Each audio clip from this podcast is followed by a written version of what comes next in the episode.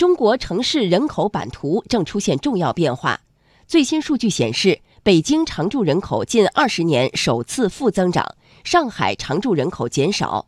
与此同时，郑州、西安等多个省会城市的常住人口将突破千万。人口流动的新动向意味着什么？透露出中国城市发展哪些信号？来听央广经济之声记者洪浩的报道。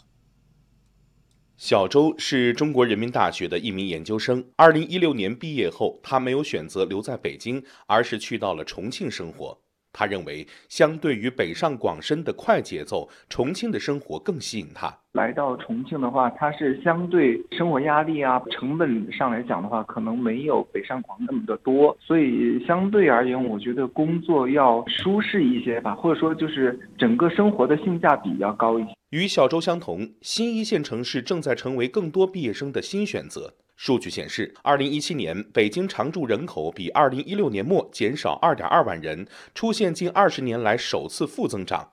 与此同时，常住人口千万级城市即将增加，被称为新一线城市的郑州、西安、杭州等都有望加入人口千万俱乐部。根据西安发布于二零一八年底公布的数据，全市户籍人口数量接近一千万。国家行政学院教授汪玉凯认为，中国城市人口新变化反映出了我国人口相对均衡布局的格局。过去因为这个人口大量朝一线城市经济发展地方集中，现在也随这个经济全面都在启动，所以说这个人口也相对的分布也相对比较均匀了。人口迁徙的背后是产业的转移。五八英才招聘研究院的研究显示，毕业生求职看重的因素中，排名靠前的三个是经济发展快、产业基础好和基础设施配套齐全。在这几个方面，新一线城市近年来均进步明显。以西安为例，京东把无人机总部和研发中心设在这里，圆通在西安投资了航空公司和科技公司，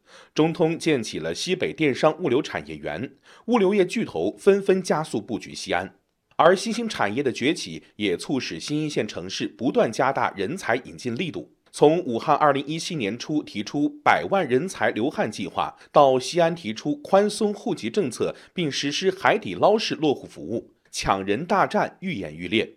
王玉凯认为，产业转移和优惠政策的叠加效应，使得广大二线城市更具吸引力。像北京加工业都不发展了，这个产业的转移呢，它肯定带动人才这个劳动力这个转移，这是一个大的规律。这样再加上这个二三线城市广泛的吸纳优秀人才，给一些优惠政策，只要有有阵地、有战场、有它工作机遇，同样能够吸引人才。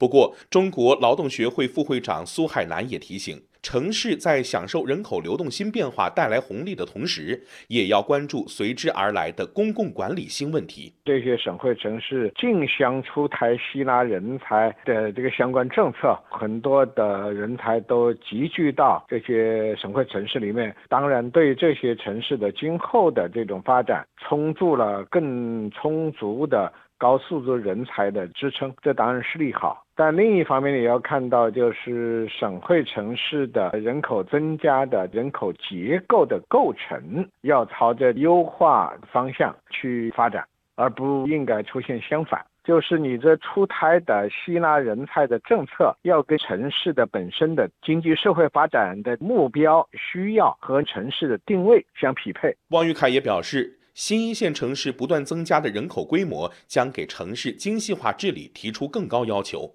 从城市空间和结构规划的顶层设计，到养老、医疗、教育，甚至垃圾处理等，都需要像绣花一样精细，改变过去的粗放式发展，避免简单摊大饼。